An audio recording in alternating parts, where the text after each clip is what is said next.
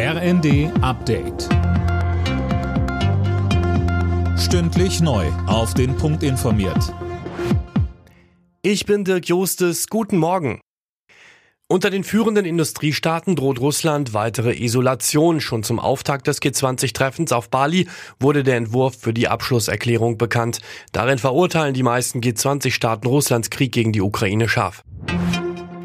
Die vom Bundesrat beschlossene Dezemberhilfe für Gas- und Fernwärmekunden sorgt für Kritik, denn die meisten Mieter profitieren erst viel später davon, dass der Staat die Abschlagszahlung für einen Monat übernimmt, Philipp Rösler. Genau, und zwar mit der nächsten Nebenkostenabrechnung. Dafür haben Vermieter bis Dezember kommenden Jahres Zeit. Wichtig, Mieter dürfen nächsten Monat nicht einfach den Abschlag für Gas oder Fernwärme von der Warmmiete abziehen. Haus- und Wohnungseigentümer profitieren dagegen gleich. Sie müssen an ihren Gas- oder Fernwärmeversorger im Dezember nichts überweisen. Das deutschlandweit erste LNG-Terminal wird heute in Wilhelmshaven eröffnet. Ab Dezember sollen dort dann Schiffe anlegen, die Flüssiggas aus anderen Ländern liefern.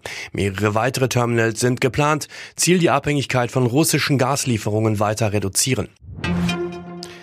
Bei den US-Wahlen gibt es offenbar die nächste Niederlage für das Lager der Republikaner. Wie US-Medien berichten, hat die von Ex-Präsident Trump unterstützte Carrie Lake die Gouverneurswahl in Arizona verloren.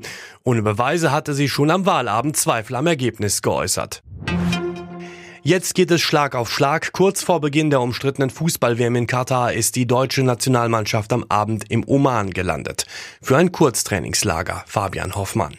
Und die Betonung beim Kurztrainingslager liegt wirklich auf kurz. Der Liga-Alltag soll raus aus den Köpfen, die WM rein. Heute wird trainiert, morgen gibt's außerdem ein letztes Testspiel gegen den Oman. Am Donnerstag fliegt der DFB-Tross schon weiter nach Katar. Kommende Woche Mittwoch geht dann auch für uns das Turnier los mit dem Gruppenauftakt gegen Japan. Außerdem spielt Deutschland noch gegen Spanien und Costa Rica. Alle Nachrichten auf rnd.de